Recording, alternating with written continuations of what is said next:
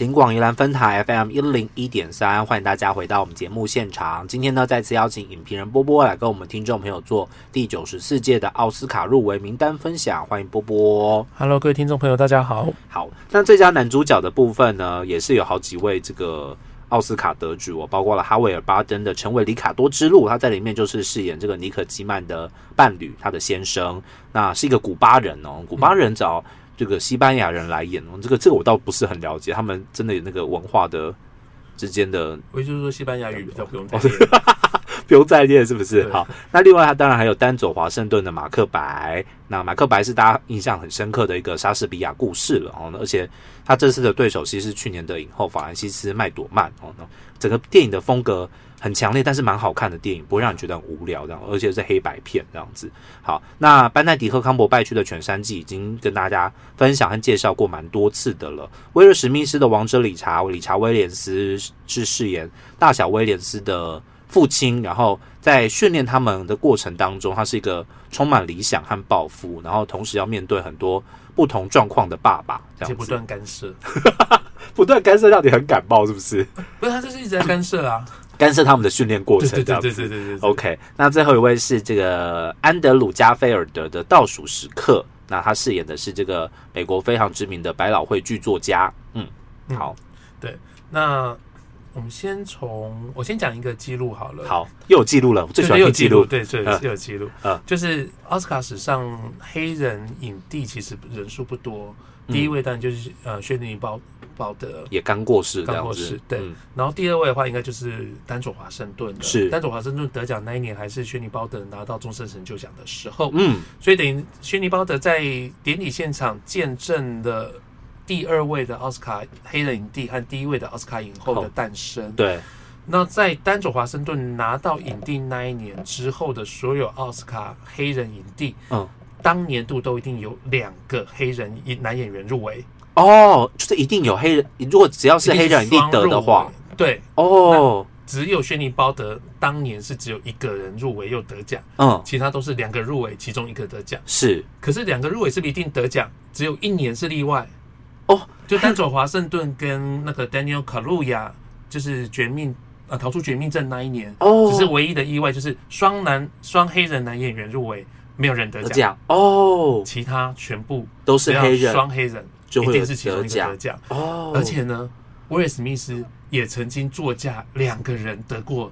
黑人影帝。哦，对耶，这是他第三度，他其实他跟丹佐华盛顿都是第三度在双黑人影帝入围情况下入围。嗯，对，因为这这个这种整理真是太有趣了，这样就是历史就是不断的这样重复。对啊，那威尔史密斯连呃第三次入围，然后每次都有另外一位黑人男星也入围了，只是得奖的都不是他就是是了，他是送别人上去上台的那一位，只是得奖不是他，但是他今年的确是呼声最高的入围者，哎，对他一直到了最后的几个大奖的时候，大概就一路南瓜下去了。嗯不然，其实，在金球奖的时候，那男主角是给犬山季，男主角是给威尔史密斯啊威，尔史密斯吗？嗯，对对哦，金球奖也是对，金球奖 OK，那就是他全全包了。哦，我记错了，对。对。都都都全包了，但是台湾人的确是比较喜欢班乃迪克康伯拜去多一点啦哈。如果这个票是台湾人投的话，不可否认我，们对奇幻博士、奇博士比较有印象，这样对，大家的确是，的确是很多人，你看网络上面的那个讨论啊，跟呼声、跟哀嚎啊，哦，包含连英国金像奖都最后都给了威尔史密斯的状态之下，更确定了这个威尔史密斯的领先地位哦。那另外几位的入围者呢？嗯，那丹佐华盛顿不用讲了，丹佐华盛顿大概是目前呃黑人演员当中入围次数最多的了。嗯，对，对，然后其实这说起来也挺挺难过的。嗯，黑人男演员已经有丹佐华盛顿缔造这样的记录了，啊可在女演员的部分，只有奥利那个 Kelly Berry，对奥利维亚那个 Octavia Spencer，她是有第二度以上入围的机会。哦其他黑人女演员没有人有入围第二次就是你必须要在得奖之后再入围，就不是一件容易的事情。像你说像 Viola Davis，她是入围了好几次，然后终于得奖。可是得奖之后，虽然也没几年了哈，可是这几年就比较少看到她在那个电影当中的表现，这样子。对嗯，所以我觉得黑黑人演员其实奥斯卡这几年其实慢慢的有比较在关注到。嗯，对。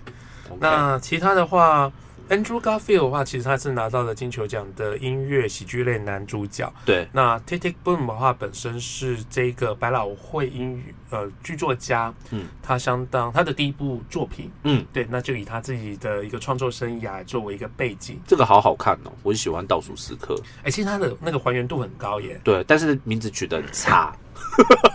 名字觉得差。这名字就是当年那个 CD 出版的时候的的哦定名，对对，那时候就哦取了这个名字。对，OK，那如果大家对倒数时刻比较不熟悉的话，我就讲另外一个叫《吉屋出租》。嗯，《吉屋出租》就是这一个剧作家的算是大红大紫的作品。但是他却没有办法看到他的剧作被搬上这个百老汇，等于说他在呃首演首演的前一晚，嗯，回到他的住处之后，隔天早上被发现倒卧在他们家的那个呃厨房里面。这个真的是英年早逝，哎，对这个是英年早逝，三十几岁而已，多，嗯，对，但是影响非常非常的大了，因为毕竟这个吉屋出租，这是喜欢百老汇音乐剧的人，你不可能不知道这部电影，呃，不知道这部音乐剧嘛，音乐剧哦，OK，好，所以这是安德鲁加菲尔德，最后那个哈维尔巴登成为里卡多之路，他怎么会入围呢？你你评论会不会太直接？不然应该谁入围的？你觉得？对，就呃，成为里卡多之路，但我觉得整个重心会放在尼克基曼身上，非常非常大大比例啊，对，然后哈维巴登大概就是一个一个被尼可基曼光环压下来的先生，嗯，然后可是他试图要掌握尼可基曼，就露西这一个如日中天的女星嗯的演艺事业。是，对，然后后来他们自己也有买下一些制片公司。嗯其实后来他们那个制片公司也很厉害，非常多重要的美国电视剧、长春剧都是从他们制片公司出来的。嗯所以，我其实后来我看了一个纪录片《Lucy and Daisy》的时候，其实非常惊讶，就是他们大概就代表了一一段时间的美国电视史。是，对哦，OK，所以他也算也他也算是就是美国算家喻户晓的人物了哈。应该是，可是当然就是没有 Lucy 那么厉害。OK，对好，那当然刚刚也提到了这个哈维尔巴登他的伴侣哦，潘尼洛普克鲁兹也入围了最佳的女主角，所以他们也是在这个女主角呃男女主角的部分，另外一对的现实伴侣这样子哈。我比较我觉得比较厉害的是那个尼可基曼跟潘尼洛普克鲁兹，就是可能我这个年纪的人知道他们过去有一段那个八卦绯闻史嘛，哈，就是没关系啊，反正那位男星也消失了吧？他们因为汤姆克鲁斯跟尼可基曼就是分开之后，是跟那个潘尼洛普克鲁兹在一起哦，所以他们算是蛮有缘分的哈。没关系啦，反正这种事情就是浮在台面上，大家看到，蛮有缘分的这样。子。OK，好，所以这是在演员奖项的部分，导演的部分呢，这次入围的有贝尔法斯特的肯尼斯布莱纳，在车上的冰火龙界。甘草披萨的保罗·汤马斯·安德森，《犬山记》的真康平，还有《西城故事》的史蒂芬·史皮博，这个又有记录了，对不对？哇这个故事就对我来讲挺挺重要的。哦，重要在哪里？我蛮想知道。我们先讲记录好了。OK，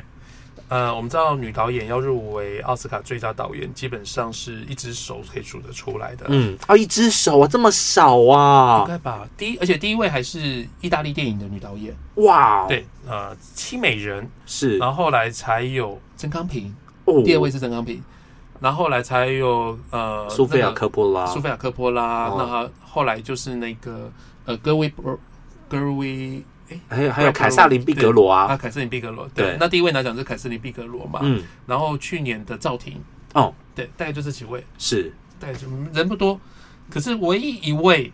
能够第二次入围的导女导演就是郑康平了。所以他是第一位第二次入围，哦，有点绕口哈。对，里面你想想看，肯尼斯布肯尼斯布兰纳也是第二次了，嗯然后哈马斯安德森也入围三次了，是，史蒂芬斯皮伯更不用讲了。没他他一直一直看到他名字啊，对啊，就是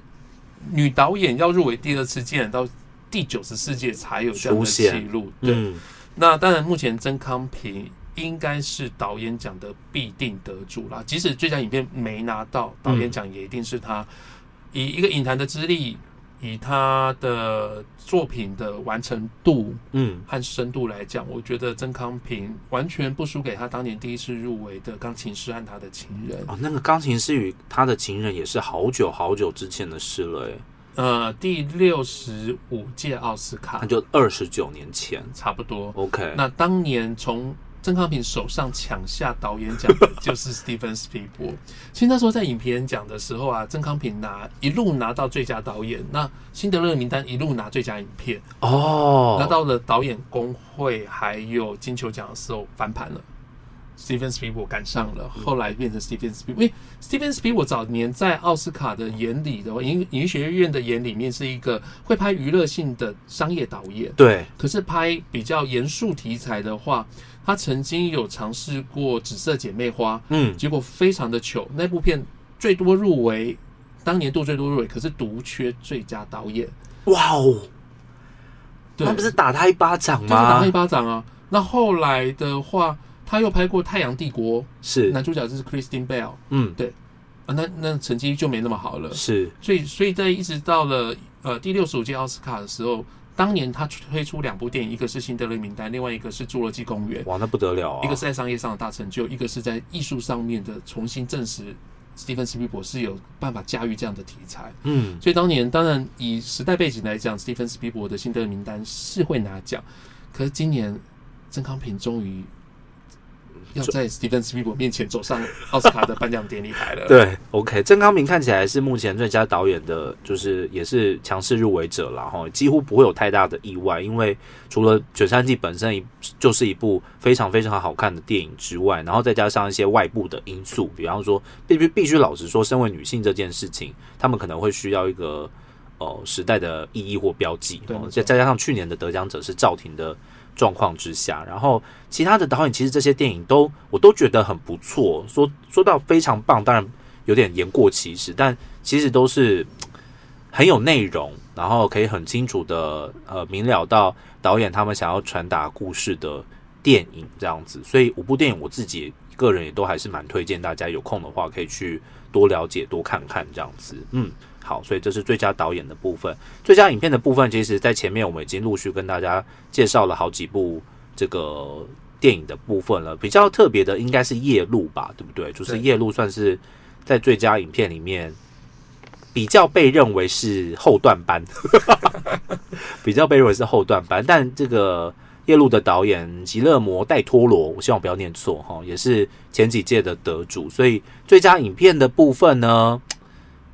目前看起来还是全三季的几率高一些吧。嗯呃，最佳影片的话，因为我们要知道，其实奥斯卡最佳影片它不是一人投一票啦，哦，它是排序对，所以你必须要在前段班的量要够多才有用。哦，如果你在前半段排量不够多，可能就排不上。所以这几年的影片导演时常会出现一个分家，甚至影片爆冷门的情形。哦，对，那今年的话，当然爆冷门的机会，如果说现在比较有有一些竞争力的，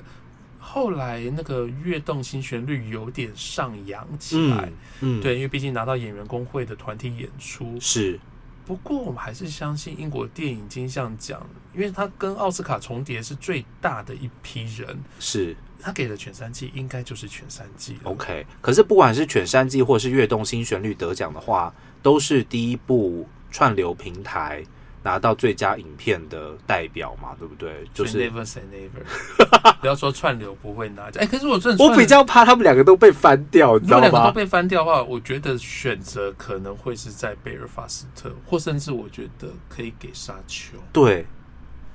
我觉得贝尔法斯特跟沙丘感觉是一个平均值，是很他可能没有办法全部都在前段班，但是他可能可以在全部集中在中段班，他没有后段班的电影，对，对不对而？且贝尔法斯特有可能会以拿下先拿下原著剧本之后，直接杀到最佳影片。我觉得那个逻辑上也是合理的。OK，所以这个真的很难说。最佳影片也是悬念性很高啊，因为它的投票制度跟其他的奖项排序的方式又不一样。其他奖项就是你只能投一票，对，绝对多数决，对呃，相对多数决不是绝对多数决了哈，不好意思哦，数学不好，相对多数决，反正谁拿的多谁就赢哦。可是也算，可是最佳影片可能会出现一个是比较共视觉的结果哦，这大家人多数人能接受的最佳影片得主这样子。虽然有些得主好像波波不是很能够接受这样子，前几年有几部就是哦哟亚西拉哦好这样子，，OK，好几部吧。好几部 OK，不过他这个构视觉也是上路没多久哦，所以也很难呃排除说是不是会有一些，嗯、这叫什么啊？就是那个那个那个叫什么？呃，就是弃保制弃保的呃感觉，对弃保的结果这样子。不过我今天看了一下他们的影片，他们是说你必须要十票投满，你不可以都不你不即使再讨厌这部电影，都要给他一分呐、嗯哦，对，你要投满，你才有进入到那个最佳影片的投票才能被算进去才。能被算进去，所以不能不投哦。所以最后的结果会如何呢？三月二十七号，大家就可以揭晓最后的这个得奖名单了。那呃，波波到时候应该也是会看转播嘛，对不对对，？我已经请好假了。我跟你说，我们我们那个公司啊，嗯，看不到台视、欸，哦，那怎么办？呢？对啊、我还在想办法，我想想尽办法，希望可以追到当天的那个颁奖典礼直播这样子。好，所以今天跟大家最后来分享的是有关于这个第九十四届奥斯卡的入围名单。关心电影的朋友可以看着这个入围名单，因为其实可及性非常高啦。除了那个甘草披萨在最佳影片里面没有上映，也没有串流之外，其他的在串流或者是电影院其实都已经看得到了。欢迎大家可以去多多关注。今天再次的感谢波波来到我们的节目现场。好，谢谢大家。